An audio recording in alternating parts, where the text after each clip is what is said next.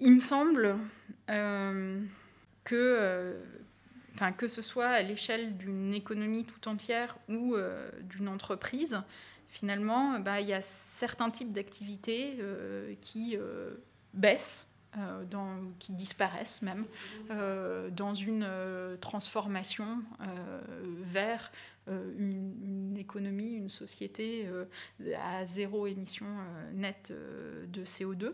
Il y a certaines activités qui augmentent et donc c'est bien des, transformations. Donc pour, certaines entreprises, bah, c'est des transformations un peu radicales de leur activité en, tant que telle avec euh, des, euh, des, réflexions sur bah, le, quel est le cœur de l'activité et, quel bien ou service est produit, pour qui, pourquoi, euh, et est-ce que ça c'est compatible avec un monde à zéro émission de gaz à effet de serre?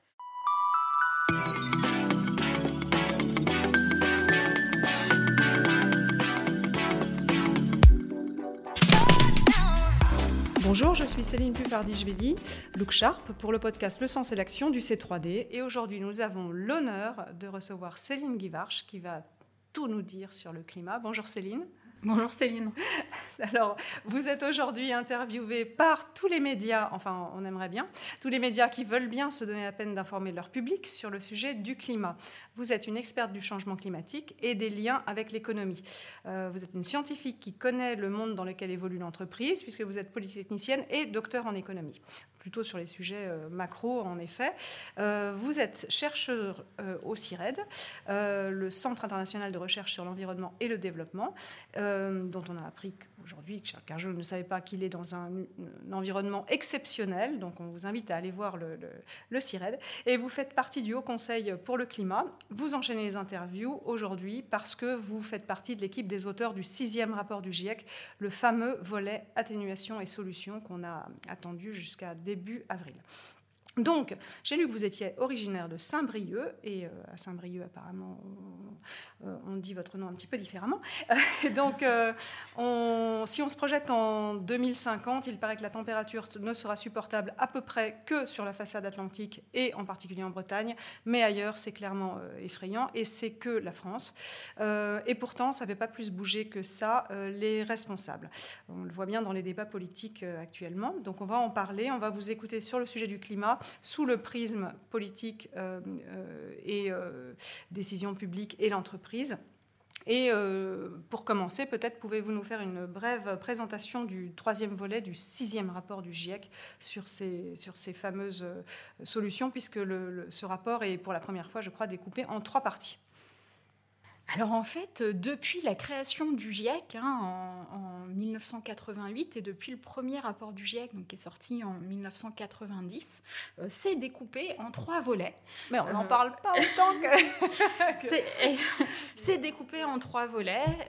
le premier sur la physique du climat, la compréhension des mécanismes, c'est là dans le, le sixième rapport d'évaluation, c'est ce volet 1 qui a été publié en août de l'année dernière et donc euh, qui euh, nous dit euh, c'est un fait scientifique établi qu'on mesure un changement climatique, l'augmentation de la température du globe est à un peu plus de 1,1 degré aujourd'hui, avec des effets qu'on mesure d'augmentation des extrêmes, de fonte des glaces, d'augmentation du niveau de la mer, etc.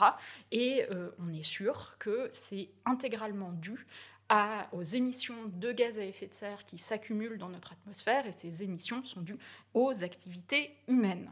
voilà ce que euh, nous Sans ambiguïté cette fois-ci. C'est euh, un fait scientifique établi. Euh, il y a un deuxième groupe de travail et un deuxième volet du rapport qui est sur les impacts du changement climatique, la vulnérabilité des écosystèmes et des sociétés humaines aux effets du changement climatique et les solutions d'adaptation à un climat qui a déjà changé et qui va continuer à changer. Donc ce volet qui a été euh, publié euh, à la toute fin février euh, de cette année, qui nous dit que l'état des connaissances, il est clair, on mesure déjà des effets dans toutes les régions du monde du changement climatique avec des pertes et des dommages qui sont mesurables, qu'à chaque fraction de degré supplémentaire, on a des pertes et des dommages supplémentaires qui deviennent de plus en plus complexes à gérer qu'il y a des solutions d'adaptation à un climat qui change, que certaines sont déjà en train d'être mises en œuvre, mais qu'il y a aussi des limites à l'adaptation, des limites financières et et institutionnelles, mais aussi des limites plus, plus dures en fait à, l'adaptation, avec des seuils au-delà desquels on, ne peut plus s'adapter. Fameux point de bascule. Euh, voilà. Et c'est pour ça, mm. c'est là qu'intervient le troisième volet sur euh, l'atténuation. L'atténuation, c'est quoi? C'est l'intervention humaine pour réduire les émissions de gaz à effet de serre et renforcer les puits euh, de gaz à effet de serre, dans le but de limiter l'ampleur du euh, changement climatique et d'en éviter les effets euh, les plus graves. Donc ce troisième volet du rapport du GIEC, il est effectivement sur les solutions pour réduire les émissions de gaz à effet de serre et renforcer les puits à travers tous les secteurs de, euh, depuis euh, les transports, les bâtiments, euh, l'industrie, avec des, entrées aussi transversales sur des systèmes spécifiques. Les villes, par exemple, qui concentrent une grande partie de la population et des activités, et donc des émissions de gaz à effet de serre. Des visions transversales aussi sur les options de réduction des émissions qui passent par la maîtrise de la demande, de la demande d'énergie, mais aussi de biens, de matières, de terres. Euh, etc. Et puis des approches aussi transversales sur la question euh, du financement. Euh, de ces solutions sur la question de l'innovation, sur la question des politiques et institutions publiques, sur la question des interactions de ces politiques et actions publiques pour réduire les émissions de gaz à effet de serre avec les autres objectifs de développement. tout à fait. Et puis l'évaluation aussi de trajectoires de prospective, en fait, de trajectoire d'émissions de gaz à effet de serre futures euh, à des échelles nationales et euh, mondiales, et euh, l'évaluation de où est-ce que ces trajectoires d'émissions peuvent mener en termes de réchauffement climatique, d'augmentation de la température du globe, etc. Et puis au tout début du rapport, il y a aussi finalement le le bilan euh, des, émissions passées et récentes et des sous-jacents à ces émissions, donc euh, euh, avec des éléments sur des politiques et mesures qui sont déjà en place, les éléments qui nous permettent de dire que... Pour mesurer leur efficacité. Exactement. Donc, on, a les éléments pour dire qu'il y a... Enfin, c'est une nouveauté dans, dans, ce rapport que il y a dans un grand nombre de pays du monde aujourd'hui euh, des politiques et mesures qui commencent à être euh, mises en œuvre dans euh, différents secteurs, à l'échelle nationale, mais aussi à des échelles de territoires, de, de villes. Et c'est un partage d'expérience finalement qui peut... Oui, et donc on, a les éléments scientifiques hein, pour, pour dire que les politiques et mesures qui ont commencé à être mises en œuvre dans différents endroits du monde et à différentes échelles de, de gouvernement ont permis d'éviter euh, certaines émissions de gaz à effet de serre, mais que euh, prises collectivement à, l'échelle mondiale, et ce qui compte pour le climat, c'est bien les émissions de gaz à effet de serre mondiales, sur la dernière décennie, elles sont restées à la hausse. Hein.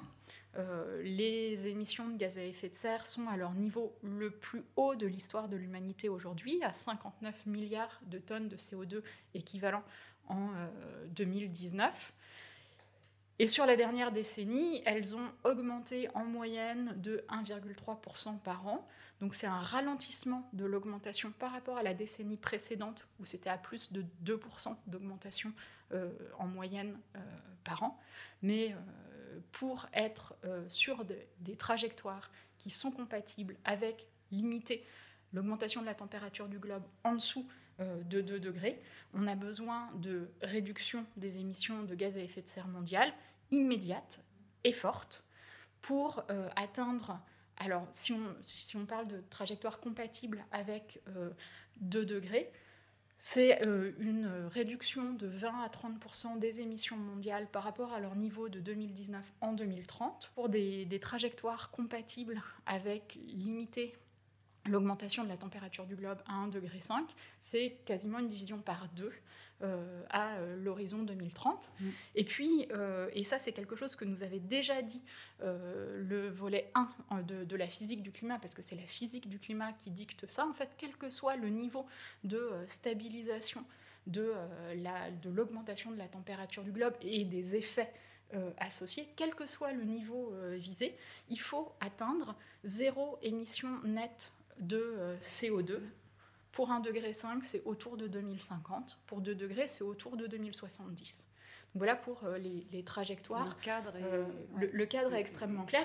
Et nous ne sommes pas aujourd'hui sur une trajectoire compatible avec ces objectifs de limitation en dessous de 2 degrés. c'est vrai que lors du dernier rapport, donc il y a, 6 ans, on parlait d'un degré 5 et cette perspective a, a disparu. Donc c'est c'est un petit peu euh, le... Bah, alors après, le, point positif, c'est que dans le rapport, on, on, peut lire du positif aussi. Voilà, les solutions sont connues, l'action est possible, chaque centième de degré gagné est, un, est, à viser, est à, est faire. Donc ça, c'est euh, le, message positif. Mais comme vous, le soulignez, on n'est pas dans la bonne direction. Depuis 72, avec le, Club de Rome, on, a dit publiquement euh, que euh, un constat était, fait, on, va droit dans le mur, et on a continué. Donc, ce qui peut être étonnant. Vous parliez des, politiques publiques et des politiques tout court. On, pensait qu'il y avait un, vrai réveil avec le, la COP 21. Euh, ça n'a pas été le cas. Est-ce qu'on peut euh, faire un petit euh, rappel de, pourquoi le, sujet politique, qui est pourtant fondamental, est, si difficile à, à activer comme levier? Alors, en fait, ce qu'on voit quand même hein, depuis euh, quelques années, c'est qu'il y a bien euh, des euh, politiques et, actions qui sont mises en œuvre dans un grand nombre de pays du monde. Il me semble que c'est dans si, on, si, on, prend les pays où il y a des, euh, des, actions qui visent directement à réduire les émissions de gaz à effet de serre, Clairement, arrêter de financer les, les, Alors, Parce que euh, ça, ce serait le plus direct d'arrêter de, de, subventionner les énergies fossiles ou de les financer, etc. Alors, c'est des politiques et mesures qui visent à réduire les émissions de gaz à effet de serre qui ne sont pas forcément à la hauteur euh, de l'enjeu, qui ne couvre pas forcément l'ensemble des secteurs de l'économie, mais disons qu'il y a un, début d'action dans des pays qui représentent 56% des émissions mondiales aujourd'hui. Euh, et il y a de plus en plus aussi de villes, y compris qui s'organisent en réseau euh, pour mettre en place sur ces sujets, pour, être pilote sur, sur ces sujets. Et, et ça, c'est assez nouveau et la littérature académique analyse ça et on a vraiment les éléments pour dire que ça a permis d'éviter des émissions. Et ça a permis aussi de euh, commencer à déployer certaines euh, des euh, solutions et d'apprendre sur certaines des, solutions. Alors par exemple, le déploiement de la production d'électricité solaire, qui sur la dernière décennie, le coût des panneaux solaires a été divisé par 10 quand même. Ça change la donne en termes Et, et ça, c'est parce qu'il y a eu des politiques et mesures qui ont permis, en fait, qui ont poussé euh, ce développement. Ça, reste très faible dans la, la à l'échelle euh, du système énergétique dans son ensemble. On voit la même chose sur euh, les véhicules électriques et le coût des batteries qui, pareil, a été réduit de 85% sur la dernière décennie. Les véhicules électriques, ils représentent une toute petite portion du parc de véhicules à, l'échelle mondiale aujourd'hui, mais on, a ce début de déploiement euh, des, solutions. Les leviers réglementaires et, aussi fiscaux pourront accélérer ces, ces puisqu'on démontre qu'il y a une certaine efficacité dans leur déploiement. Donc ça, ça peut être euh, un bon signe. Et, j'aime bien que vous rappeliez aussi que euh, le futur n'est pas écrit. vous citez Gaston Berger avec. De, demain ne sera pas comme hier, il est, sera nouveau, il dépendra de nous. Il est moins à découvrir qu'à inventer. Donc ça, c'est une une, citation euh, on ne peut plus euh, encourageante. Est-ce que vous voulez nous, la commenter euh Oui. alors, je ne connais pas bien le personnage de, Gaston Berger, qui je crois était philosophe à l'origine et, a eu des intérêts très différents. Il a fait beaucoup de choses différentes dans sa vie, mais il, donc je connais certains de ses écrits sur la prospective. Alors, euh, la prospective, euh, c'est euh, l'étude des futurs possibles ou plausibles. Et donc, Gaston Berger est un des, pères, finalement, qui a posé les premiers jalons de la prospective à la grande époque du plan en, France. En fait, ce qui, nous dit là, ou en tout cas la façon dont je, le lis, euh, fait beaucoup écho à la question euh, du, changement climatique. Et, il, nous dit que nos, choix d'aujourd'hui euh, déterminent, construisent en fait le, le futur, et que ces choix, peuvent être éclairés en étudiant les futurs possibles, les implications de nos choix d'aujourd'hui pour le monde de demain. Alors je pense qu'il nous invite à pas mal d'humilité et euh, d'abandonner euh, une ambition prédictive sur euh, le futur. Finalement, le futur n'est pas écrit et, en, essayant de, projeter des scénarios futurs, on doit rester humble et on sait qu'on va se tromper, qu'il y, aura des surprises. Euh, mais il redonne une place à l'action. Euh, et le sens de l'action. Et, au choix, en fait. et une responsabilité. Euh, et le futur, c'est pas quelque chose qui serait déjà écrit et qu'on va subir. En fait, c'est quelque chose qu'on construit et qu'on construit collectif, par nos choix collectifs aujourd'hui. Alors, à, propos de, de, choix et de, et de nos choix sont aussi éclairés par l'histoire qu'on se raconte et la, façon dont on donne envie ou pas de faire, euh, faire ses choix, au-delà de, euh, des leviers juridiques ou, euh, financiers. Mais est-ce qu'on on, a quand même un, mythe, c'est trois dernières générations, parce que finalement c'est relativement récent, de cette, de cette croissance perpétuelle qui doit animer toutes nos sociétés et, et, finalement alimenter nos, nos démocraties. Est-ce que là, là, Denis Meadow avait, avec euh, quand même euh, ses réflexions sur du Club de Rome, parlé de, croissance incontrôlée comme étant le cancer de la société. Enfin, il a, fait une, donné une interview récemment dans, Le Monde qui est vraiment très, très, très directe, en, tout cas, et, et assez pessimiste. Enfin, quand on lit son finalement, il a du recul sur le sujet, je crois qu'on peut le dire. Et, pour lui, on ne va vraiment pas dans le, bon sens et la croissance doit cesser. C'est dit. Euh, c'est pas lu de la même façon quand on, lit. Euh, alors, j'ai pas lu les 2600 pages, mais le, rapport euh, pour les décideurs, mais c'est pas dit aussi directement. Vous parlez de maîtrise de la demande. Est-ce que, est-ce que c'est des, ce mot des limites to growth, personne n'a envie de les, voir. Donc, c'est pas le récit qu'on a envie de se faire. C'est un récit qui paraît négatif. Quelle est votre analyse de ce, ce, ce sujet de, croissance? Alors, c'est un grand sujet. Euh, alors, peut-être il faut que je rappelle ce que, ce que fait euh, un, rapport du GIEC. Hein, euh, et un rapport du GIEC, c'est une évaluation et une synthèse de l'état des connaissances scientifiques. Et donc, c'est une évaluation et une synthèse, là, en l'occurrence, de un peu plus de 18 000 articles, scientifiques. au sens de publiés dans des journaux académiques et donc revus par les pairs avant, euh, avant publication. C'est donc une, revue de l'état euh, des connaissances. Et donc, euh, on, se, on, se, base sur qu'est-ce qui est publié.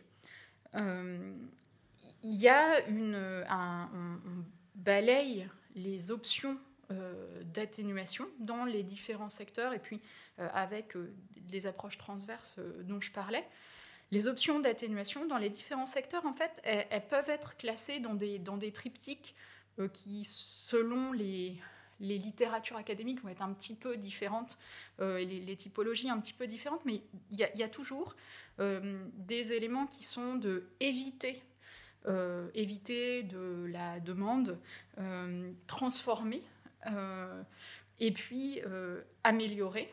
Ou donc ça par exemple c'est euh, l'efficience. Euh, c'est vraiment un cas. Éviter transformer améliorer c'est vraiment un cadre qui est utilisé pour penser euh, la décarbonation des transports par exemple. Mmh. les, les, solutions pour éviter des déplacements de marchandises ou de personnes avec euh, certaines solutions euh, qui sont euh, repenser les chaînes d'approvisionnement et raccourcir les distances qu'on fait, fait, parcourir aux marchandises. Il y a certaines solutions qui sont des solutions d'urbanisme pour qu'il y ait un accès aux, aux zones d'emploi, aux services de santé, d'éducation, au commerce, dans des rayons plus, plus faibles, en fait. rapprocher les services pour éviter les déplacements aussi. Exactement. Il y a des solutions pour certaines activités qui passent par le télétravail, les téléréunions, etc. Donc il y a, il y a tout ce paquet-là d'éviter. Après, il y a transformer. Alors sur les transports, c'est vraiment les questions de report modal, hein, des modes qui sont doux, intensifs en émetteurs, l'avion, la voiture, vers des modes qui sont peu intensifs, le rail ou, ou pas enfin le rail, les transports en commun, ou pas émetteur, le vélo et, la marche. Et puis euh, des solutions d'amélioration des véhicules avec euh, l'allègement des véhicules pour qu'ils soient plus efficaces et euh, l'électrification des véhicules à condition que la production d'électricité soit décarbonée. Dans euh, d'autres secteurs, par exemple le secteur des bâtiments, le triptyque, c'est plutôt euh, sobriété, efficacité, renouvelable. Euh, donc avec les, options de sobriété, de chauffer moins fort certaines pièces, ou moins fort isolé. Alors isolé, ça va plutôt être dans l'efficacité. Euh, mais euh, effectivement, euh, isolé pour avoir un confort aussi bien l'hiver que l'été, avec une faible consommation énergétique, et puis aussi le, changement de, type d'énergie pour le chauffage, hein, passer, se, passer des énergies fossiles en l'occurrence, et puis renouvelables euh, pour la, production décentralisée, euh, beaucoup à, partir de euh, panneaux solaires sur les toits. donc les, triptyques sont un petit peu différents selon les secteurs, selon les mmh. secteurs mais derrière, il y a quand même toujours un, élément de, de, sobriété finalement et d'évitement, et puis des éléments de transformation et d'efficacité. Une des choses qui est assez forte aussi dans le rapport, c'est de de montrer, enfin, dans le rapport et en fait dans la littérature sous-jacente, c'est que euh, donc, dans tous les secteurs, hein, il y a des solutions qui sont disponibles euh, aujourd'hui. Ce n'est pas une histoire de technologie qui resterait à inventer, c'est bien des, des, solutions qui sont disponibles aujourd'hui qui permettraient de réduire très significativement les émissions de gaz à effet de serre dans tous les secteurs. Le potentiel qui est, qui est évalué collectivement de, de toutes euh, ces options, c'est à peu près une division par deux des émissions mondiales à l'horizon 2030. Euh, Ce qui est important, c'est qu'il y a certaines options qui sont de l'adoption de technologies. On en a déjà parlé, il y en a. Euh, et puis il y a certaines certaines options qui sont euh, des transformations de nos modes de production et de consommation, des transformations de nos infrastructures, euh, des transformations de nos organisations sociales, de nos normes sociales. Donc du euh, comportemental aussi. Et...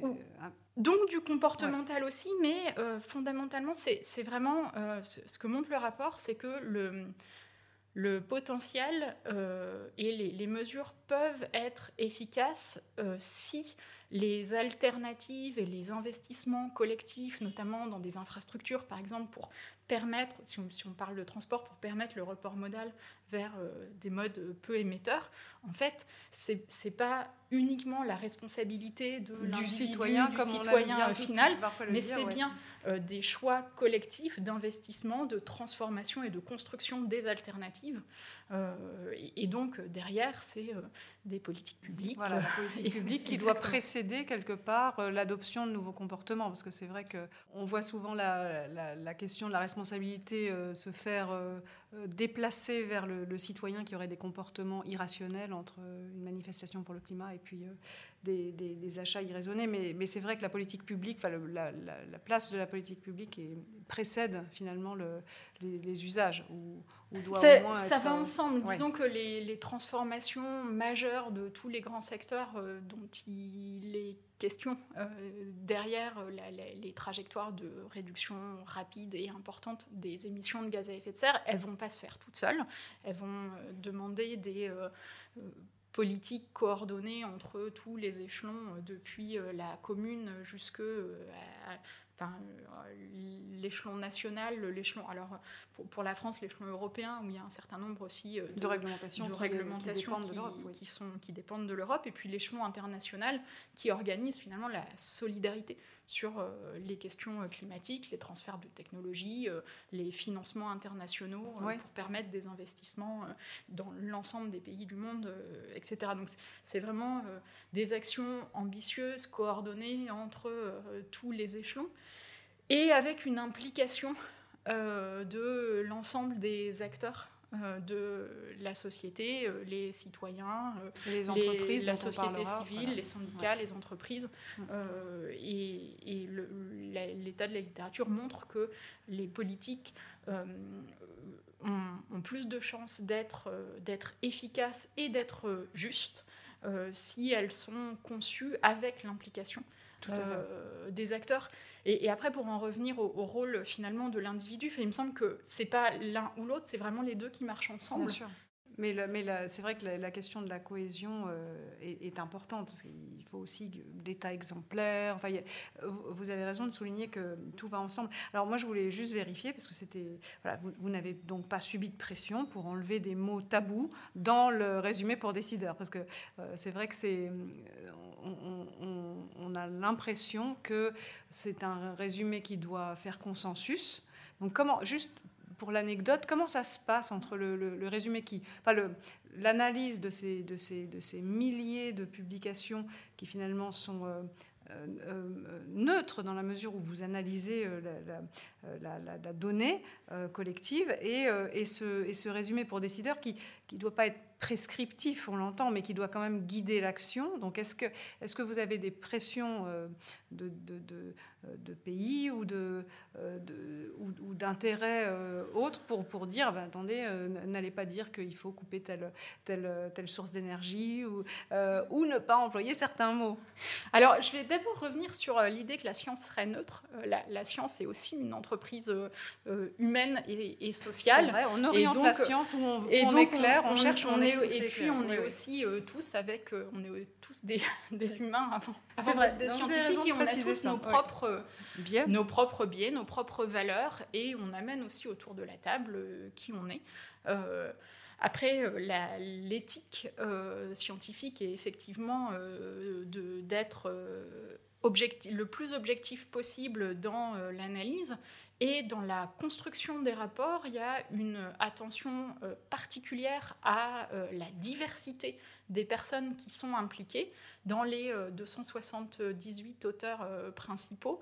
Euh, on vient de 65 pays euh, différents. Euh, dans la sélection des auteurs, le, critère de diversité, donc que ce soit de disciplines scientifiques, donc il y a des économistes, des sociologues, des ingénieurs, Beaucoup des géographes qui apportent chacun un prisme euh, différents. Donc, je disais, on vient de, pays différents. Il y a aussi une volonté euh, d'avoir une diversité de genre, même si euh, il y a encore un petit peu de progrès pour la représentation des femmes. On était à peu près 30% dans, dans, les auteurs.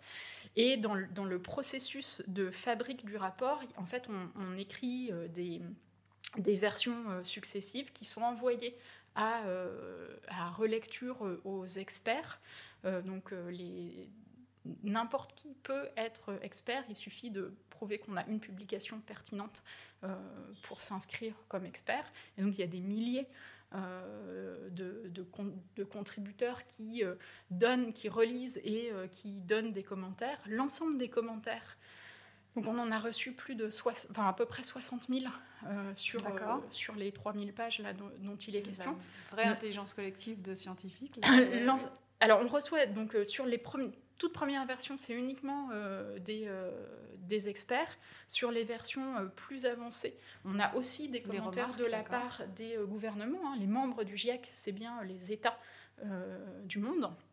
Et donc, on, on reçoit ces, ces, commentaires, on répond à l'ensemble des commentaires, donc soit en les intégrant dans la version d'après, euh, du rapport parce que on nous a euh, donné des éléments qui manquaient, ou enfin voilà.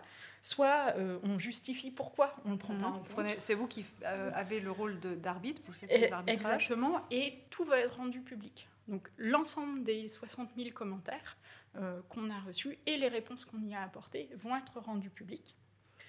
Et puis, donc, on a le, rapport qui est découpé en 17 chapitres. On fait aussi un résumé technique. Donc, c'est une sous-partie des, des, auteurs qui écrivent ce résumé technique. là, c'est 150 pages à peu près qui résument l'ensemble du rapport. Et puis, il y a un résumé à l'intention des décideurs, qui lui est encore un petit peu plus court, une cinquantaine de pages, qui passe par une approbation par euh, les États membres du GIEC. Donc ça, ça s'est passé sur 15 jours, où on a euh, examiné mot par mot oui, c'était bien là où je voulais en venir. Ça doit être vraiment mot par mot.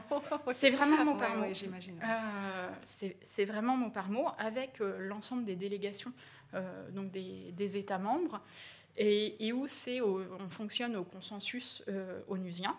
Euh, par contre, c'est toujours les auteurs qui gardent euh, la plume et on est garant du fait que ce qui est écrit est solide scientifiquement et reflète de façon équilibrée l'ensemble du rapport. Alors évidemment, quand on écrit un résumé de 50 pages pour quelque chose qui en fait 3000, il y a des choix aussi un petit peu. Hein. Forcément, tout ne peut pas être intégralement reflété. Euh, mais euh, ça, c'est très important. C'est les auteurs qui gardent la plume quoi qu'il arrive. Euh, et c'est simplement trouver des formulations qui puissent être diplomatiquement, qui, puissent être, acceptées. et là aussi, l'ensemble va être rendu public. et donc, la, la version du résumé avant euh, examen et approbation sera rendue publique, et donc la version qui est approuvée, qui est là euh, publiée, et, celle qui, a été approuvée. Ce qui me semble important euh, dans ce processus-là, qui certes est, difficile. C'est hein. fastidieux, mais en même temps, ça suscite l'adhésion puisque les gens ont donné leur, enfin, les États ont donné leur avis. Exactement. C'est important parce que c'est le socle scientifique accepté par tous, sur la base duquel après peuvent se passer euh, les négociations internationales euh, sur le climat. On ne revient pas sur euh, ce socle-là. Et donc, c'est quand même très fort, et y compris d'ailleurs pour les politiques nationales, pour, c'est, quelque chose qui est accepté par tous.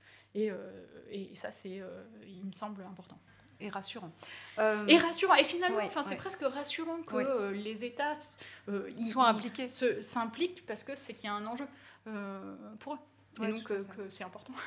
Alors, euh, on doit agir dans l'urgence. Euh, si, il y a des solutions dans tous les domaines, mais il y a vraiment urgence dans tous les domaines. On comprend que tous les acteurs sont concernés. S'il y avait quelques mesures hyper radicales à choisir, celles qu'il faut absolument prendre, parce que si on ne les prenait pas, les autres apparaîtraient comme dérisoire, même si on comprend que chacune est indispensable, au niveau macro ou au niveau d'une entreprise ou au niveau individuel, euh, puisque les, individus, euh, en France en tout cas, euh, je crois que le consensus est à peu près de, dire qu'on on, émet, on, est responsable de une dizaine de tonnes d'équivalent CO2 par personne, donc si on veut diviser par 5, euh, c'est énorme. Donc, c'est quoi? C'est les, clés pour diviser par 5 d'urgence au niveau macro, au niveau micro Alors, en fait, euh, ce que dit le rapport, c'est bien euh, que c'est des transformations majeures de tous les systèmes avec un, changement systémique, que c'est donc pas trois mesures, c'est bien un, un paquet euh, de mesures coordonnées. Donc je ne vais pas répondre à, votre question. Par contre, peut-être euh, deux choses. Pour, euh, on vit en France, donc on va prendre l'exemple de la France. C'est n'est pas dans le rapport, mais, mais, mais, peu importe. Donc les, les secteurs émetteurs de gaz à effet de serre en France, le premier d'entre eux, c'est le secteur des transports, qui représente un petit peu plus de 30% des émissions territoriales de la France.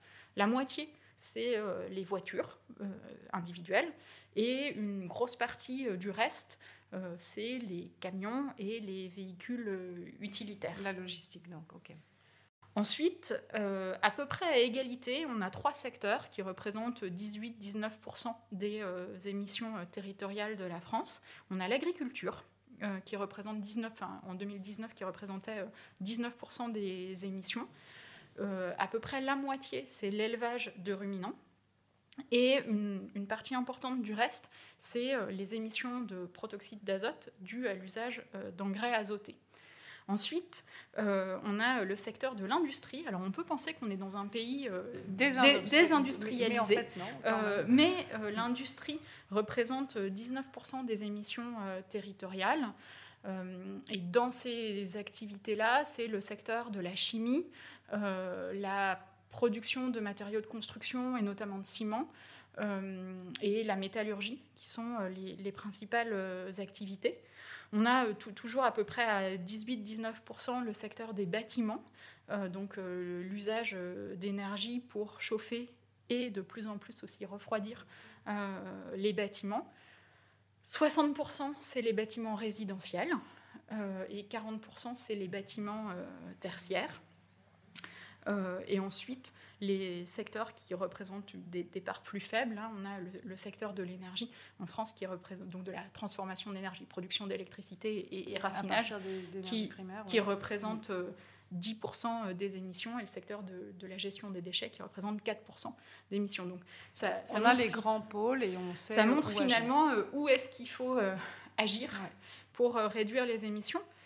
Euh, si on regarde les choses à l'échelle d'un individu, je vous disais bien sûr, les marges de manœuvre d'un individu, dépendent euh, des, euh, des, structures collectives dans lesquelles on est imbriqué, mais l'individu a aussi des marges de manœuvre.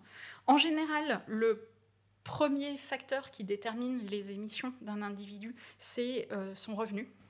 Ses euh, achats, ses, comportements en vacances, etc. etc. Voilà, ouais. Euh, voilà c'est pas le seul euh, déterminant, mais c'est en général mm.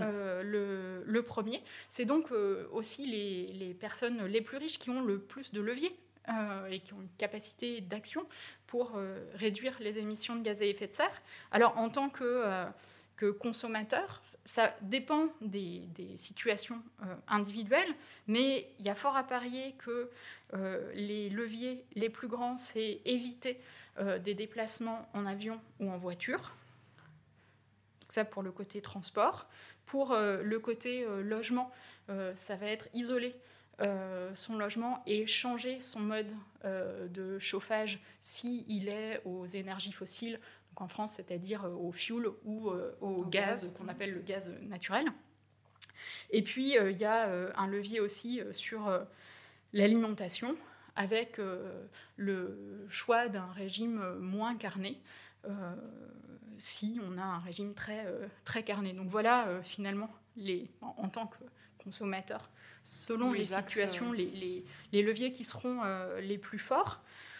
Si euh, on a la chance d'avoir une épargne, on peut aussi se poser la question de qu'est-ce que finance euh, notre épargne, euh, parce que on sait, et, dans le rapport, il y a un, chapitre spécifique sur les besoins d'investissement et sur la finance qui montre que quand on compare en fait les, flux d'investissement effectifs dans les solutions de réduction des émissions de, gaz à effet de serre et ceux qui faudrait, pour être sur une trajectoire compatible avec euh, contenir l'augmentation de la température du globe à 2 degrés, on a un écart qui, selon les secteurs et selon les régions du monde, va d'un facteur 3 à 6.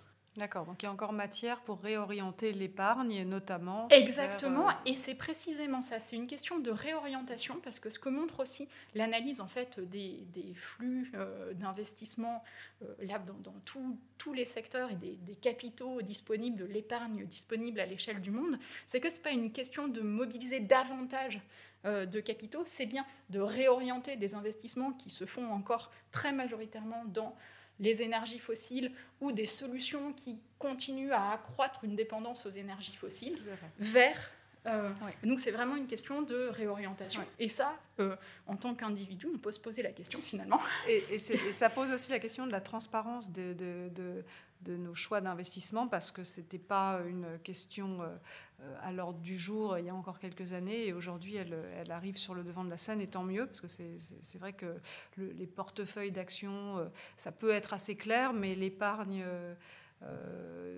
qui, est un petit peu caché derrière un titre. Tout à fait. On ne sait pas ce qu'il y a derrière. Tout à fait. Donc il y, a un enjeu là. Je pense aussi qu'en tant qu'individu, on, a des marges d'action dans un cadre professionnel. Euh, pour euh, faire bouger les choses, euh, enclencher des actions de mesure de, des émissions de gaz à effet de serre, de transformation des, métiers aussi, des activités, des métiers. Et puis en tant qu'individu, on est aussi dans des collectifs sur notre lieu de vie, dans, et on, on peut aussi dans ces collectifs-là s'impliquer pour euh, avoir des changements euh, collectifs et enclencher les transformations dont, il est question. Finalement, il y a aussi... Euh, au niveau individuel, l'action est possible et tant mieux parce que c'est le seul remède contre la solstalgie une fois qu'on a pris conscience de tout.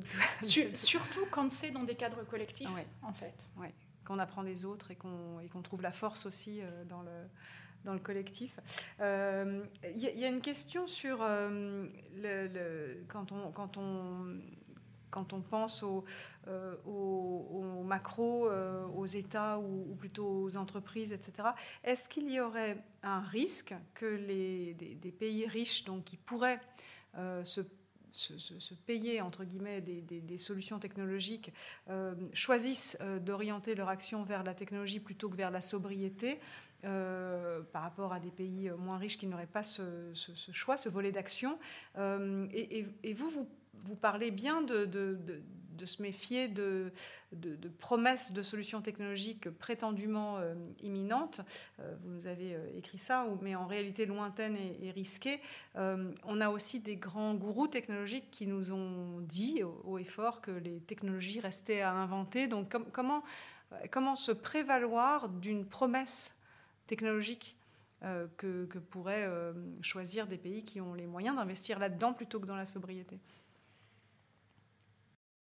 Alors en fait, euh, et, encore, enfin, je, vais, je vais rappeler, une partie des solutions passe par la les technologies. et, et voilà, il n'y a, pas une, opposition. Et d'ailleurs, certaines technologies peuvent permettre davantage de sobriété. Je sais pas. Oh oui, comme le digital, comme. Euh, alors, avec des, la, question du numérique, euh, il y a des risques d'effet rebond. Et donc, il y a, y a des, questions qui, sont d'ailleurs regardées euh, dans le rapport. Mais, Complètement. mais, mais, donc, il n'y a pas une, une opposition entre euh, technologie et, sobriété et, efficacité. Euh, et, ce que montre le rapport, c'est quand même que euh, si on veut avoir des réductions d'émissions rapides et, importantes, comme ce dont il est question pour être sur des trajectoires compatibles avec 2 degrés, c'est bien quand même un, paquet d'options. Il va falloir jouer sur plusieurs leviers et dans tous les pays du monde. Euh, sur euh, les, promesses technologiques, c'est un des aspects de ce qu'on appelle les discours du délai, euh, qui finalement on se dit, et c'est sans doute peut-être assez rassurant de se dire, humain aussi, de se dire ah oui, il y a quelque chose qui va résoudre le problème sans qu'on ait vraiment besoin de s'en occuper, ou de changer ses habitudes, parce que ça c'est aussi une promesse politique. et ce que, enfin ce que, ce que montre quand même très clairement euh, le rapport. Hein. L'objectif, c'est bien euh, atteindre zéro sur le, sur le CO2, d'atteindre zéro émission nette. Donc euh, zéro émission nette, ça veut dire des émissions réduites dans tous les secteurs pour avoir des émissions qu'on appelle résiduelles. dans certains secteurs, on ne pourra pas mettre complètement à zéro, donc il y aura des émissions un petit peu incompressibles résiduelles et contrebalancées par des absorptions qui sont de diverses natures. Hein. Certaines euh, reposent sur des processus biologiques, euh, la, photosynthèse, la reforestation, euh, le, stockage de davantage de carbone dans les sols, par exemple dans les prairies, etc. Et il y a aussi des technologies qui sont à l'état de, de prototype pour faire des, des émissions négatives, pour lesquelles il faut davantage de recherche pour avoir une idée de leur potentiel réel et, de leur coût. néanmoins, ce, enfin, l'ensemble des options pour faire des absorptions, on sait qu'elles elles ont un potentiel qui est limité. Ce, serait illusoire de penser qu'on peut continuer à avoir des émissions positives qui seraient à leur niveau d'aujourd'hui et qui soient contrebalancées par énormément euh, d'émissions négatives. Donc c'est bien euh, réduire les émissions euh, non, mais tout à et les contrebalancer par des absorptions. D'autant plus que ce qui compte euh, pour euh, le climat et en particulier sur le CO2 qui a un temps de résidence long euh, dans notre atmosphère. Ce qui compte, c'est pas les le flux d'émissions en instantané, c'est le cumul des émissions le long d'une trajectoire.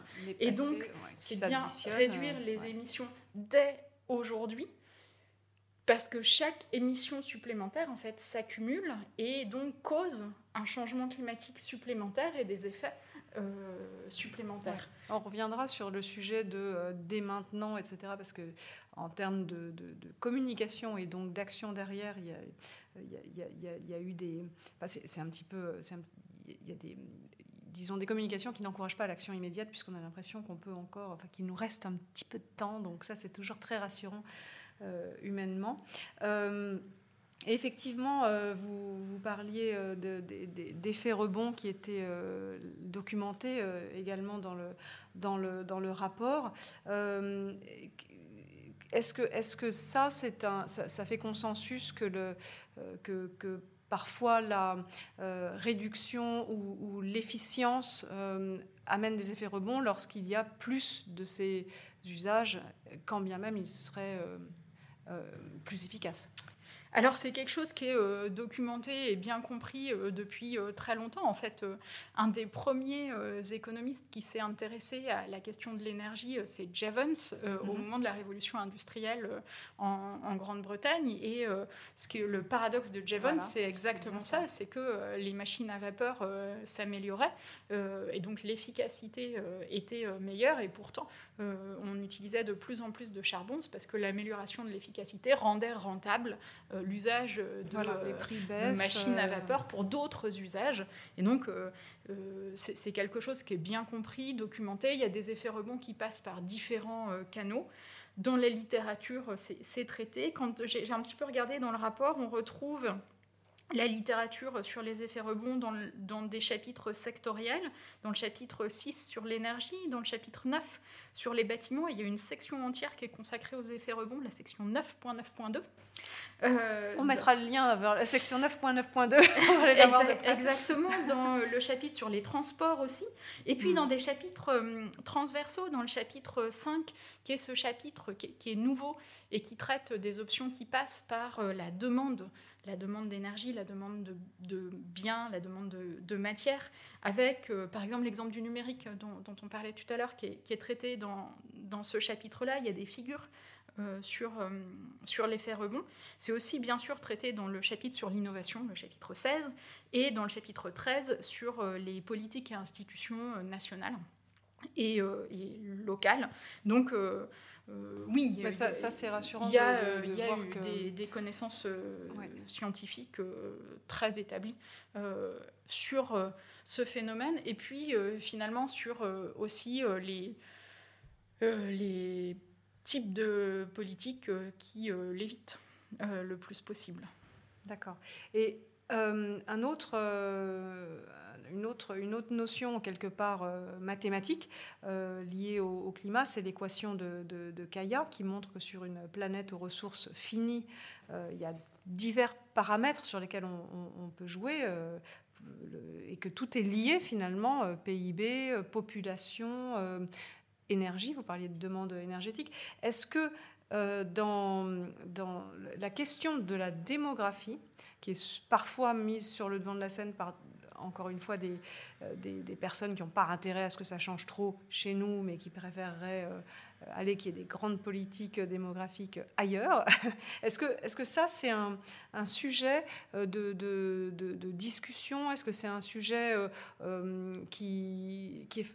j'imagine que c'est un sujet très délicat à traiter au niveau de l'ONU, parce que c'est euh, c'est culturel, c'est aussi euh, un héritage euh, économique. Il y a des pays qui, pour lesquels s'occuper des, âgés, c'est faire des enfants. Enfin, voilà, donc comment, comment... Et puis ces, pays-là, de toute façon, ne sont pas ceux qui sont les, grands, les grands émetteurs au niveau individuel. Mais comment est-ce que cette question, de, finalement, qui revient à la justice sociale, enfin, la justice climatique, comment est-ce que c'est adressé dans, dans, dans, vos rapports et dans vos conclusions? Ouais. Alors, vous me posez beaucoup de questions en même temps. Ah, pardon. alors, disons, non, non, mais je, vais reprendre les éléments et puis on, va voir. Euh, donc, enfin, je rappelle quand même que euh, ce qu'on fait, c'est une évaluation des, de la littérature académique euh, existante et que c'est fait à un niveau scientifique et que les pays ne sont impliqués que sur la discussion du résumé à ils utilisent euh, votre résumé pour prendre des décisions politiques publiques. Donc, euh, non, mais tout à fait. Mais donc, euh, nous, finalement, notre, ce sur quoi on construit, c'est sur la littérature académique et ce qui existe. L'équation de Kaya en tant que telle, c'est une, une tautologie finalement qui est intéressante pour analyser des trajectoires passées et éventuellement des, des trajectoires euh, prospectives. Euh, par contre, les facteurs de euh, cette équation, la population, le PIB par habitant, l'intensité énergétique du PIB et l'intensité en émission de l'énergie, c'est des facteurs qui ne sont pas indépendants et ce n'est pas en tant que tel des leviers d'action. Donc, ce n'est pas quelque chose qui permet de penser les transitions, les transformations. Les leviers, ils sont davantage sur euh, les politiques fiscales, les politiques budgétaires, quelles réglementations, quels indicateurs de suivi, quelles institutions on met en place, quelle gouvernance, euh, etc. Euh, et, je pense que c'est important d'avoir ça en tête parce que, en réalité, c'est une, équation qui, est un petit peu trop simplificatrice pour penser les, euh, les, leviers. Euh, d'action. Non, c'est peut-être oui, vous avez raison, peut-être plus une équation pour constater quels sont les paramètres qui. Tout à fait. Et comment ils ont bougé dans le futur ou comment ils bougent dans des trajectoires de prospective. sur la démographie, alors c'est pas mon sujet d'expertise et je sais pas s'il y a une littérature très spécifique euh, là-dessus qui a euh, été analysé. Ce que je peux dire, c'est que sur les trajectoires mondiales euh, d'émissions de gaz à effet de serre qu'on fait, on part de trajectoires assez contrastées sur la démographie, avec certaines trajectoires où la population mondiale atteint un pic autour de 2050 et, baisse légèrement après, avec ce qu'il y a derrière, en fait, c'est des politiques d'éducation, et donc c'est des trajectoires qui, ont été faites par des démographes Hein. Et puis, il y a des trajectoires dans lesquelles la population mondiale continue, euh, continue à augmenter, euh, même s'il n'y a, pas tant que ça d'incertitude sur euh, la démo, en tout cas pour les décennies qui, les quelques décennies qui viennent, parce que bah, une bonne partie de la population qui sera là en 2050, par exemple, est déjà née. donc, il y a, y a, c'est pas un des, pas un des facteurs les plus incertains dans, dans nos projections. Et quand on regarde quels sont les facteurs déterminants des émissions de gaz à effet de serre, la démographie n'en est pas le premier. Mais ça, c'est euh. aussi là où je voulais en venir. En gros, c'est le PIB sur lequel on peut plus, jouer et le, et le, sujet de, de, du, lien énergie carbonée PIB. Euh, et, là, le, je ne sais pas partout dans le monde, mais euh, à part peut-être vaguement en Nouvelle-Zélande, on n'a pas beaucoup parlé d'arrêter la croissance, et encore. Euh, donc, euh, et, dans le, comment s'assurer que la, euh, finalement, le, si, le PIB dans cette équation euh, baissait euh, peut-être, euh, avec l'intensité énergétique aussi, qui, deviendrait meilleure. Comment s'assurer que la sobriété des uns ne devienne pas la pénurie des autres Comment Est-ce que vous avez des clés sur la, justice sociale la justice climatique plutôt. voilà, et puis, alors je sais que je mets beaucoup de questions dans une question, mais il y a quand même un ODD qui, qui, qui, qui contredit un petit peu tous les autres, c'est celui qui propose une croissance économique soutenue, partagée et durable. Alors moi j'aime bien imaginer que ça c'est pour les pays qui qui, ont encore un peu de marge de croissance parce qu'ils n'ont pas été très favorisés dans le passé et que d'autres vont baisser pour, euh, pour, euh, pour ajuster tout ça. Mais, euh, mais, mais est-ce que, est -ce que cette... Cette, parce qu'il y a encore beaucoup, de, beaucoup de pauvreté dans le monde, évidemment. Est-ce que cette, cette équation-là, elle est possible d'un climat plus, plus juste? Alors en fait, si on regarde un petit peu enfin, l'état de, de, la littérature et, et l'état des connaissanses, euh, ce que, euh, quand, on regarde les trajectoires et, les options euh, d'atténuation, on parle effectivement de décroissance des émissions, de décroissance des énergies fossiles. C'est absolument majeur hein, dans les trajectoires compatibles avec 1,5 degré. Le charbon est divisé par 3 à l'horizon 2030. On regarde aussi la décroissance ou la moindre croissance de la consommation de biens non réparables, non recyclables, de la consommation de viande dans certaines euh, régions, mais pas forcément dans toutes les régions du monde, parce que dans certaines régions du monde, il n'y en a déjà pas. C'est effectivement euh, davantage une question euh, d'éradication de, la faim et, de, d'éradication de, la malnutrition, etc. on regarde aussi la décroissance de la pauvreté, des inégalités, de la mortalité infantile, de la pollution de l'air, etc. Euh, les, options passent vraiment par, certaines des options passent par de, la sobriété, éviter, euh, transformer.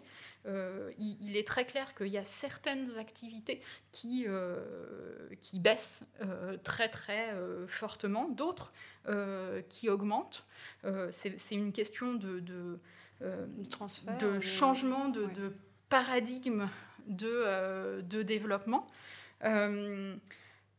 Mais euh, l'effet euh, agrégé à euh, l'échelle macroéconomique, en fait, si on fait tout ça, on n'a pas de certitude absolue de quel est l'effet sur euh, le PIB, parce qu'il y a des, activités qui euh, augmentent aussi. Euh, derrière toutes ces transformations, il y a des investissements, il y a des emplois. la vraie question, elle est sur, sur la transformation et sur ben, des activités qui décroissent et d'autres. et qu'est-ce qui nourrit ce PIB, et, effectivement. Et comment on, on, permet euh, ces transformations-là, comment on accompagne euh, des individus et des territoires dont les emplois dépendent très fortement aujourd'hui d'activités euh, qui, sont liées aux énergies fossiles, etc. Et quand, on regarde la, finalement, là aussi, la question, c'est pas tant donc, qu'est-ce qui se passe à, l'échelle agrégée? C'est vraiment, on est plutôt dans une situation où on a, au, moins dans, les, pays euh, les, plus riches aujourd'hui, on a plutôt une, incertitude sur la croissance pour d'autres raisons.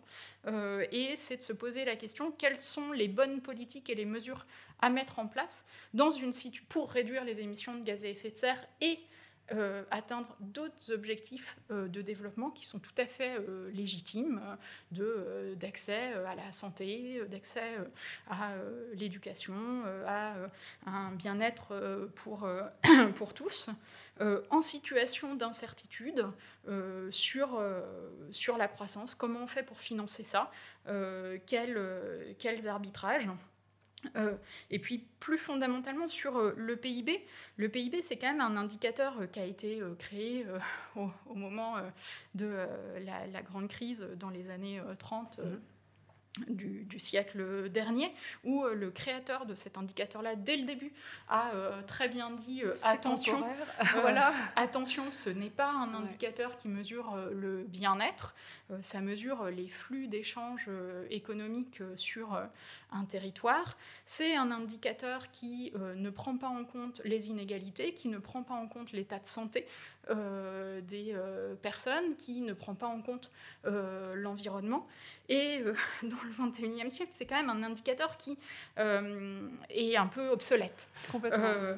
et donc, c'est pas un objectif en soi de faire augmenter cet indicateur-là, c'est pas non plus un objectif en soi de le faire baisser. On, comprend que le, GIEC n'est pas censé être prescriptif non plus sur faut-il ou pas garder le PIB, mais euh, à l'heure où c'est un indicateur euh, euh, qui, avec un énorme angle mort, disons, est-ce que ça, fait partie des, discussions que vous avez entre chercheurs avec l'interdisciplinarité qui est la, vôtre? Est-ce que c'est des sujets abordés clairement? Alors, le, cadre qu'on utilise euh, beaucoup, euh, enfin que la littérature euh, utilise beaucoup pour regarder les, interactions entre réduction des émissions de gaz à effet de serre et ces autres objectifs que se donnent les, sociétés de, développement d'une façon générale, c'est le cadre des objectifs de développement durable, hein, qui sont au nombre de 17, avec l'éradication de la pauvreté, l'éradication de la faim, la réduction des inégalités, etc. vous les connaissez aussi euh, bien que moi. Et il y a une littérature qui euh, analyse où est-ce qu'il y a des synergies. et il y en a beaucoup en fait. oui, ils sont interdépendants. Les... Quand on agit sur la, biodiversité, on agit sur la santé, etc. Oui. Et, effectivement, la santé, c'est un des endroits où il y a euh, des, synergies euh, très très fortes, notamment parce que euh, les, la combustion d'énergie fossile, ça conduit non seulement à des émissions de gaz à effet de, enfin de CO2, mais aussi à des émissions de polluants et de particules fines qui cause la pollution de l'air intérieur quand la combustion a, lieu à l'intérieur euh, des habitats et puis euh, de la pollution de l'air dans les villes euh, que toutes les grandes villes du monde subissent. de la hein. mobilité et de, l'industrie proche des villes, oui. Et, en fait, en réduisant fortement les, la combustion d'énergie fossile, on améliore aussi la qualité de l'air à l'intérieur et dans, dans les villes. Et donc, on a des bénéfices. cette pollution elle cause un certain nombre de maladies cardiovasculaires, euh, respiratoires, euh, certains cancers. Et, euh, donc, on, améliore aussi la santé. Il y a d'autres exemples sur la santé. tout ce qui passe par, dans certains pays du monde, il y a un problème de santé publique dû à la sédentarité.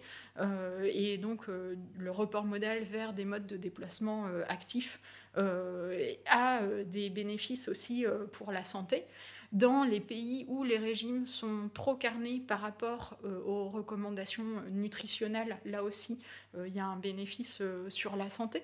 Donc c'est vraiment un des, un des objectifs. et c'est en même temps, c'est intéressant parce que c'est un des leviers. Si on vous parle de sauver la planète, finalement, ça reste abstrait. Si on vous parle d'améliorer votre santé, c'est très concret. Tout à fait. C'est très concret, c'est local, c'est direct. Euh, et donc, il euh, y, a là des, hmm. leviers euh, assez, assez directs. Il y a d'autres objectifs sur lesquels il, peut y avoir, il y a des, des, frictions et, et des antagonismes avec euh, par exemple, les, objectifs de réduction des inégalités, euh, de euh, sortie de l'extrême pauvreté, d'accès à l'énergie pour tous. Ce que montre l'état des connaissances, c'est qu'en fait, ça dépend de comment sont faites les politiques de réduction des émissions de gaz à effet de serre.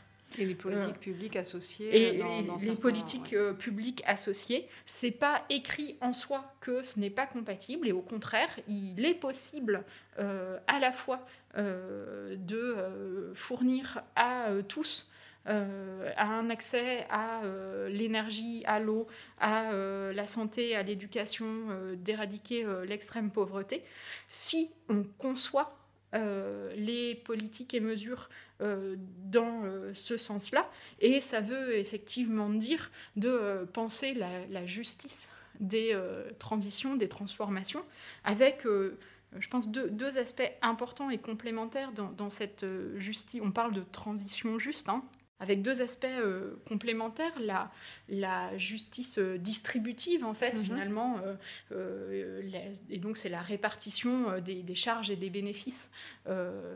des modèles qu'on choisit, oui. Entre, entre les, les, différents individus, les différents territoires, les différents secteurs. Et euh, la justice euh, procédurale, et c'est finalement euh, qui est impliqué, qui a voix au chapitre dans les prises de décision, et les deux allant en fait de pair. C'est-à-dire qu'il y a aussi des enjeux d'institution, de pouvoir, d'implication dans les décisions pour que les politiques soient conçu euh, de façon la plus, euh, la plus juste euh, possible. Et donc, c'est des questions effectivement de, formation, d'emploi, de solidarité, de financement et de, construction collective des alternatives pour que tous y aient accès. C'est vraiment des, des, questions qui à chaque fois rejoignent les, euh, des, sujets de démocratie. C'est euh, qui décide pour qui, euh, qui bénéficie de quel choix. oui, effectivement. Alors, si, on, va un petit peu vers l'entreprise, même si j'entends que vos, sujets de recherche sont plutôt sur l'économie d'un point de vue macro, mais on, a quand même vu des, là c'est ces cinq dernières années, enfin disons juste après euh, l'accord de Paris, des, décisions euh, d'entreprises qui ont majeures dans, dans, dans le sens où elles sont visibles et et, potentiellement euh, avec un, effet d'embarquement euh, euh, de, leur, de leur chaîne de valeur majeure sur, pour, pour, pour aller vers une certaine neutralité, une neutralité collective avec tous les débats qu'on a en France sur une entreprise ou un produit peut-il être neutre dans, la recherche de neutralité collective. Donc en, tout cas, on, voit beaucoup d'ambition sur des, des, des, des, réductions des émissions négatives, etc. mais ce qui nous étonne, c'est que toutes ces entreprises prévoient néanmoins la croissance. Donc comment euh, est-ce qu'on peut parler du sujet du, découplage, le, découplage relatif, le découplage absolu, euh, la croissance verte euh, Est-ce que, dans la littérature, ça c'est étudié également, j'imagine, mais au niveau de l'entreprise, comment est-ce qu'elle peut prendre des décisions sans euh, froisser son actionnaire, sans inquiéter ses collaborateurs euh, et, embarquer jusqu'à ses clients.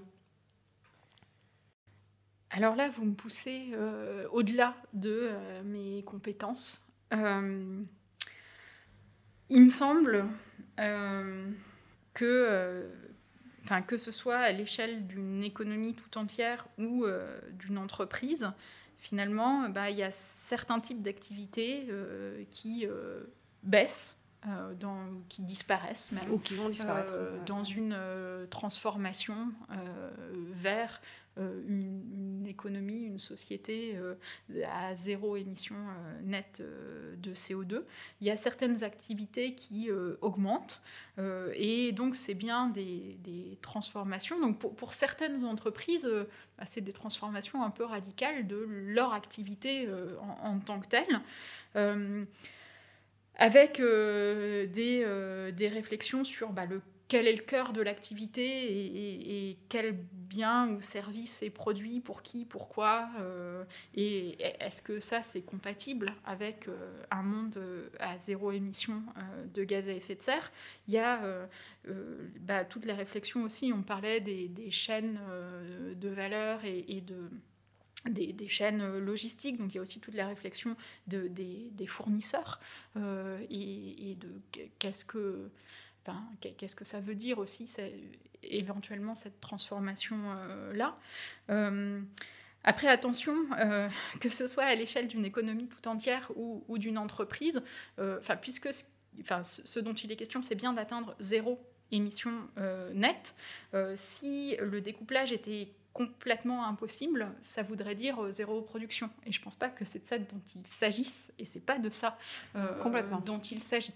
Donc euh, il y a bien une possibilité de réduction forte des émissions de gaz à effet de serre, de, de l'amont, de l'activité en elle-même, et puis en fait de l'usage ensuite, de l'usage ensuite, et puis sur ceux qui sont euh, des activités qu'on ne peut pas euh, éviter ou des, missions qu'on ne peut pas euh, éviter, il y a la question de les contrebalancer par des absorptions de, de, CO2.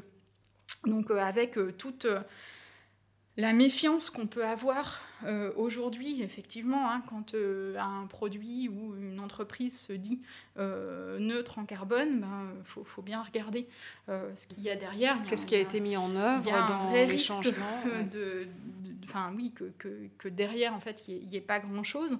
je pense qu'il y, a des démarches autour de éviter, réduire, compenser, et vraiment dans cet ordre-là.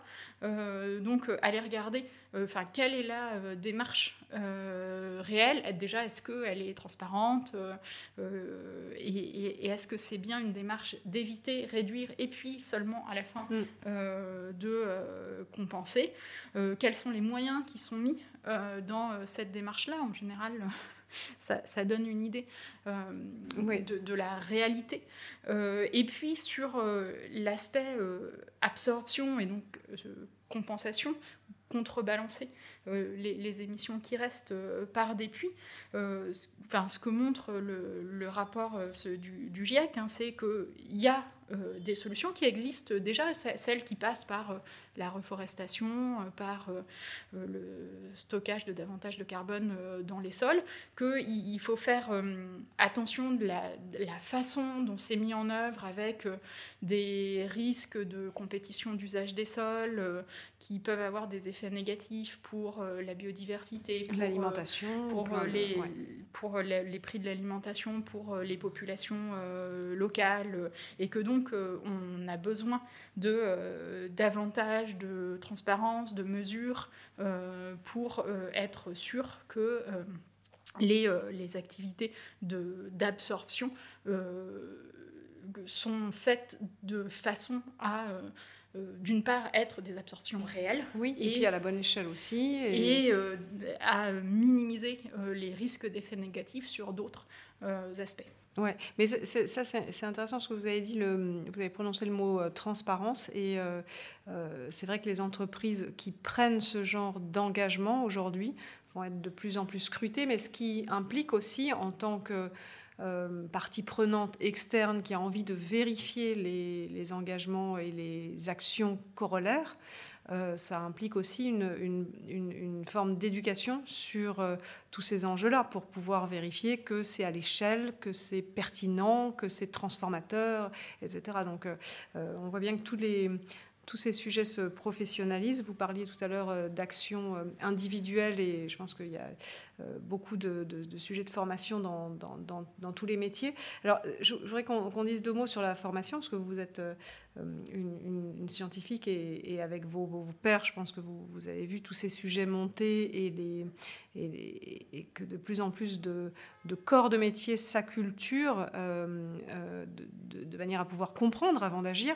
Est-ce que vous, vous, pouvez nous dire deux mots sur la façon dont les sujets sont abordés maintenant dans les dans, dans, les formations? Qu'est-ce qu'est-ce qui, si vous voyez que ça évolue alors, sur la question de euh, la formation à la compréhension euh, des enjeux et euh, des solutions d'action face au changement climatique, que ce soit les solutions d'adaptation et les, solutions de réduction des émissions de gaz à effet de serre, dans les endroits où, moi j'enseigne, qui est surtout en fait en, école d'ingénieur ou, dans des masters, ça, ça devient extrêmement présent. C'est une demande très très forte des, des élèves et il y a des formations qui sont euh, qui sont mises en place. Euh, Dans le cœur de, de, tous les sujets ou, ou en plus Parce que c'est ça. Alors, euh, ça, ça, dépend un petit peu, mais ça devient quand même de, de plus en plus au cœur. D'accord. à la fois avec, dans, dans les troncs communs, finalement,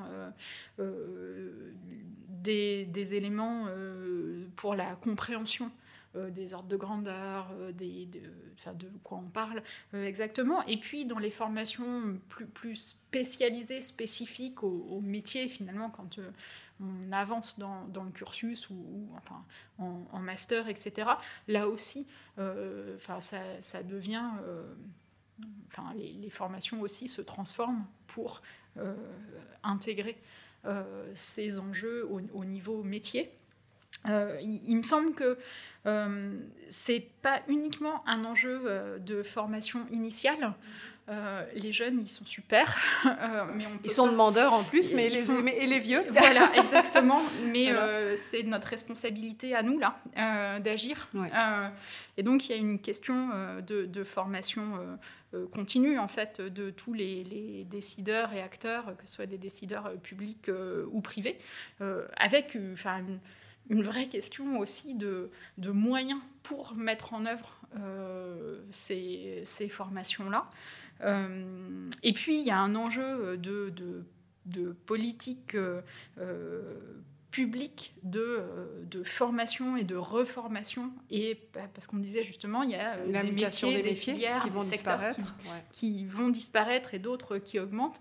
Et donc là, il y a vraiment euh, une, une politique de formation, de reformation, d'accompagnement de ces reformations et de développement de filières aussi dans les, les activités qui montent. Et donc, je pense que ça va être un enjeu important dans les, les années qui viennent. Oui, puis pour que ça soit une euh, destruction créatrice, mais, euh, mais, mais, positive, parce que y a nombre de rapports euh, indiquent que finalement cette transition va être créatrice d'emplois, mais il faut, encore faut-il que ces emplois soient pourvus, que les collaborateurs puissent y accéder et que voilà. Donc ça c'est l'accent sur la formation continue et est fondamental parce que tous ces, ces, toutes ces orientations doivent être prises tellement vite qu'on ne peut pas attendre une génération de, de jeunes euh, complètement formés. On va, on va changer la roue en roulant.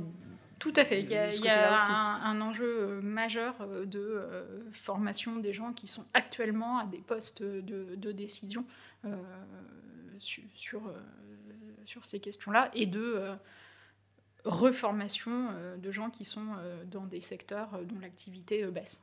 D'accord. Alors, juste pour terminer sur le, sur, sur le sujet d'interdisciplinarité, et, finalement, on a, souvent l'impression que les sujets climat et biodiversité aussi, d'ailleurs, sont des sujets assez techniques, mais c'est rassurant de voir que vous êtes de, de nombreuses formations scientifiques et des sciences dures, entre guillemets, et molles, entre guillemets, à travailler ensemble. Donc, est-ce que les économistes, aujourd'hui, et, les sociologues, parlent la même langue que les climatologues et les, et, les, et les, physiciens et les chimistes pour, euh, pour finalement euh, aller dans la même direction euh... La langue. C'est le, le, travail euh, interdisciplinaire et, un travail qui prend du temps euh, pour comprendre justement les, euh, les langages, les cadres d'analyse euh, des uns et des autres. Et, ça demande d'accepter de, que celui qu'on a n'est pas le seul. Et, donc, ça. ne va pas comprendre votre jargon et en même temps, vous devez, vous, devez vous comprendre. Effectivement, ça, ça, demande, ça demande du temps et puis ça, ça demande d'être à l'écoute finalement. Euh, il, me semble que euh, euh, c'est quelque chose qui se fait de plus en plus. parfois, alors moi, ce que, ce que je connais au CIRED, mon labo, c'est souvent parce que individuellement, on a une double formation mhm. et qu'on a du coup les des codes. par exemple, je suis, je suis ingénieur euh, et économiste et euh, finalement, euh, j'ai reçu la même formation que certains modélisateurs du climat et donc ça aide un petit peu. Et c'est pareil, des, des, collègues qui travaillent sur climat et, et agriculture et ont une première formation d'agronome ou de biologiste et ça, aide euh, à euh, lancer les ponts. Mais, euh, mais après, on peut aussi le faire sans avoir cette, cette double formation. Dans le rapport là, du, du GIEC, je, je, pense que par rapport au, rapport de 2015, de 2014, le, cinquième rapport d'évaluation, on a avancé dans euh, l'interdisciplinarité et notamment dans le rôle des euh, sciences humaines et sociales hors euh, économie, la sociologie, la géographie. Les, sciences politiques, avec, parce qu'il y, a une littérature riche sur le, les politiques publiques, les, questions de, normes sociales et de transformation des organisations sociales dans, ces, dans ces transitions. Et, cette littérature est, très riche, a été évaluée par des gens qui venaient de ces, ces disciplines-là.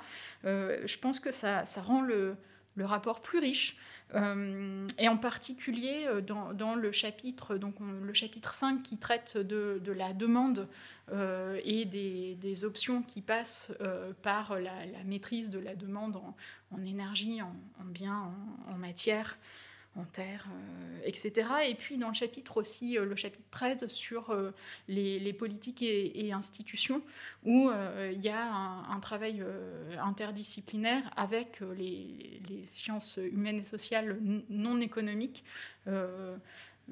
qui, qui apporte beaucoup à, bah oui, parce que c'est fondamental, parce que si, si toutes ces tous ces faits doivent bien être mis en œuvre dans les politiques publiques et acceptés par les citoyens. Donc c'est forcément un, dialogue, euh, c'est une sorte d'agora où, on, doit se mettre d'accord et, agir. Donc il faut que les scientifiques aussi comprennent quels sont les leviers d'action côté euh, euh, sciences sociales et, vice-versa. Et le parallèle est intéressant parce qu'en entreprise, le sujet climat force aussi des dialogues entre euh, services euh, qui peut-être n'existaient pas auparavant, euh, que le, directeur d'aider parle à la com, bon ça, ça se faisait certainement, mais parce qu'il faut bien expliquer, même en interne, quels sont les changements, mais à la finance, au marketing pour la conception des, des, projets, aux achats, etc. etc. Donc ces, tous ces liens sont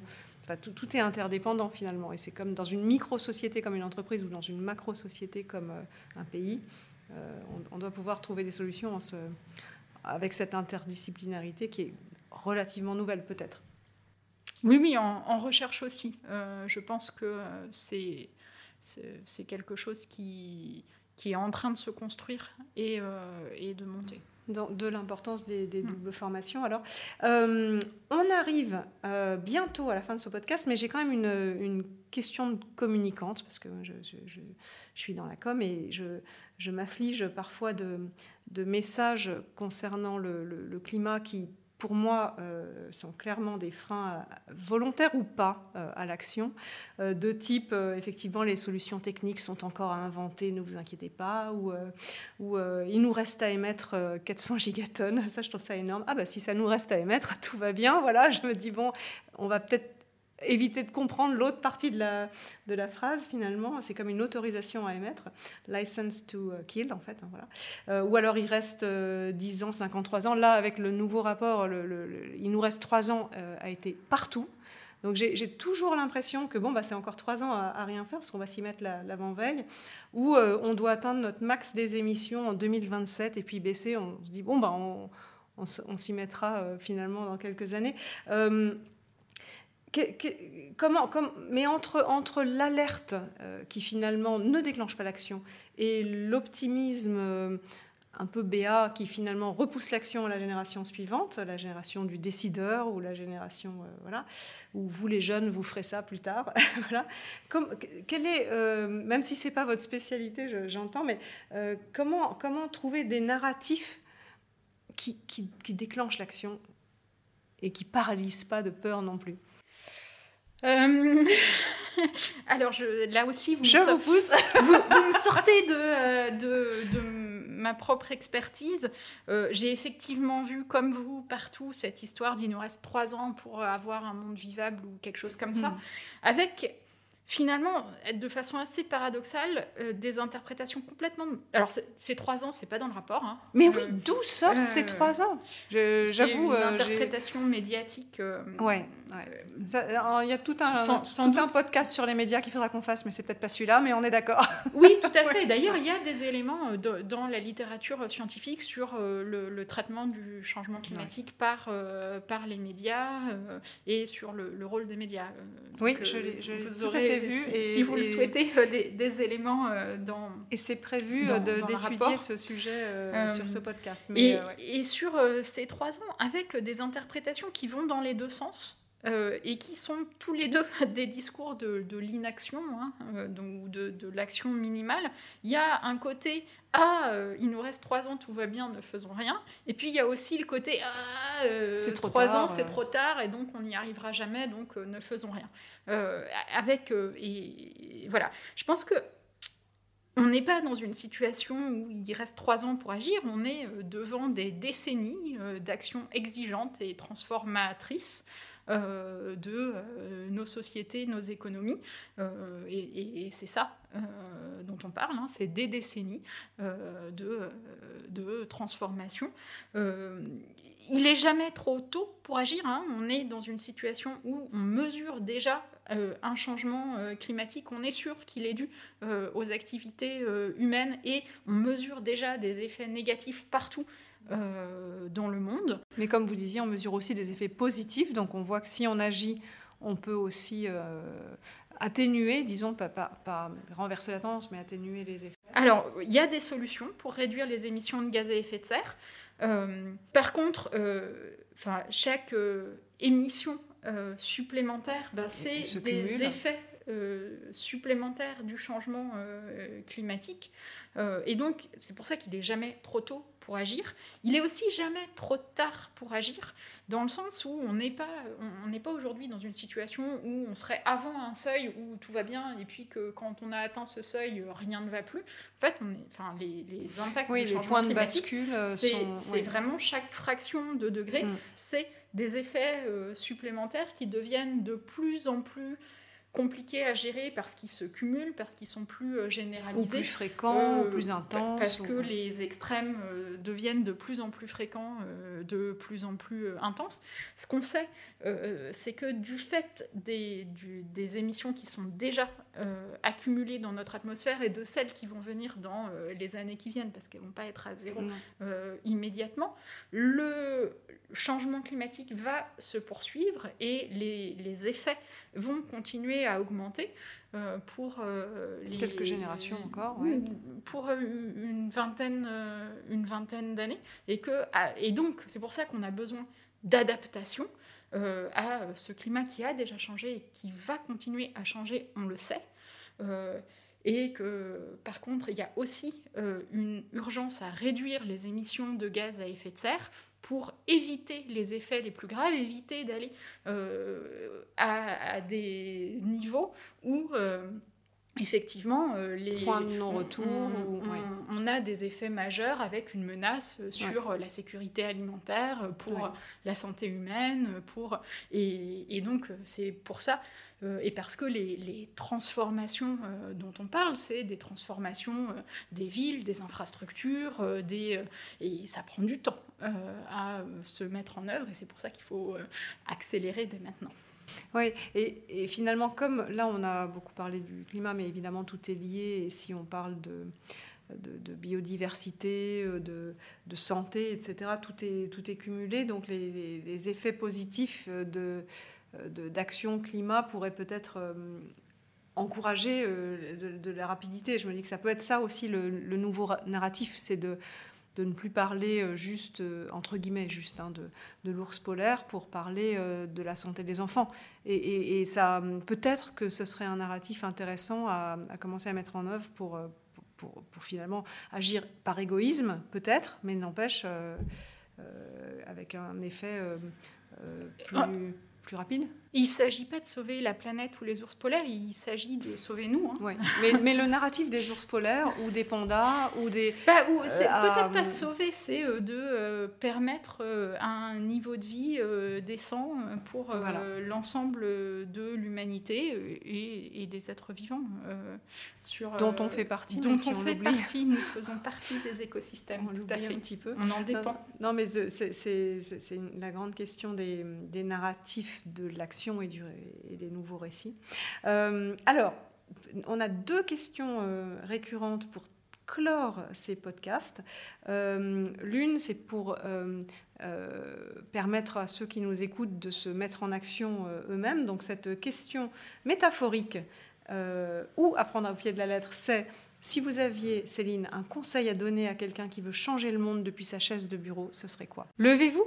Oui Sortez de votre bureau. Allez parler euh, à vos collègues, coordonnez-vous euh, dans des actions collectives pour euh, faire advenir les transformations dont on parle à, l'échelle de, de, votre monde professionnel et pourquoi pas plus largement là où vous viviez, euh, enfin, sur les sujets sur lesquels vous êtes euh, impliqué. Donc oui, levez-vous et parlez-vous. Et, soyez un colibri. Et organisez-vous euh, collectivement. Très bien. Et la toute dernière question, c'est une question inspiration.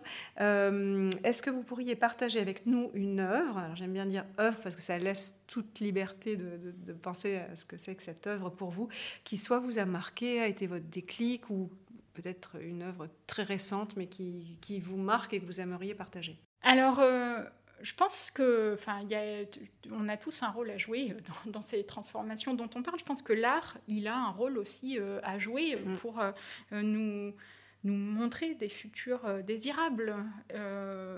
et alors moi, il y a euh, une chose qui, m'a euh, beaucoup touchée, c'est euh, les cités végétales de l'architecte Luc Schuiten, qui est un architecte belge. et c'est donc des, cités où, la végétation est, intégrée de façon organique aux, villes et je trouve que c'est très poétique et, très beau et finalement c'est sans doute des villes dans lesquelles il fait bon vivre. Et dans, euh, des villes euh, dont on a envie, euh, oui, pas, Tout à fait, des villes qu'on, a, dans lesquelles on a envie de vivre, qu'on a envie de construire. donc c'est, une première chose. Et puis, j'ai, alors même si finalement l'art a aussi d'autres fonctions, et, ça m'arrive d'être touchée sur, sur d'autres sujets et de sortir la tête de, la question du climat grâce, grâce à, l'art. mais pour, pour revenir à notre sujet, il y, il y a un livre que, j'ai lu récemment. Alors, je ne crois pas qu'il ait été traduit en français, mais euh, il s'appelle Le ministère du futur. C'est un livre de Kim Stanley Robinson qui est euh, situé dans un futur proche, en fait, où euh, il y a une institution mondiale qui est créée, qui s'appelle le ministère du futur, et qui a pour mission de défendre les générations futures et les non-humains. Euh, et euh, le livre euh, suit. Alors, il y a plusieurs personnages, mais notamment la directrice de ce ministère du futur, et on, suit ses interrogations sur les modes d'action, on suit l'évolution du, monde et, de cette institution, et puis d'autres acteurs aussi. C'est ni catastrophiste ni naïf. Le premier chapitre est extrêmement frappant. Euh, je ne peux pas en dire plus parce que je pense que ça. Mais non, mais ça y est, on veut le lire. Que ça dévoilerait trop. Euh, mais c'est. Euh, voilà, c'est finalement un, futur proche. qui, qui, nous dit peut-être quelque chose sur ce qui pourrait se passer ou pas. Une prospective euh, et qui peut aider à se projeter aussi quand on se rapproche de, de ce récit, même s'il est peut-être un peu... On ne sait pas si c'est une utopie ou dystopie à ce stade, mais, euh, mais en tout cas, on peut se projeter. Euh. C'est entre les deux. Et c'est ça qui me semble intéressant. C'est que c'est ni catastrophiste ni naïf. et pour ça, ça m'a paru euh, original et, ça, et ça, oui, ça m'a touché. Merci, euh, merci de ce partage en tout cas. Merci pour euh, votre temps, parce que vous êtes très demandé et, j'ai envie de dire, et heureusement que vous êtes très demandé, ça veut dire que l'intérêt est là. Merci beaucoup Céline. Ben, merci beaucoup pour ces échanges. Merci pour votre écoute. Ce podcast est à retrouver tous les premiers mardis du mois sur les meilleures plateformes de podcast et sur le site web du C3D. Si ce podcast vous a plu, je vous invite à le noter, 5 étoiles pourquoi pas, et surtout à le partager largement.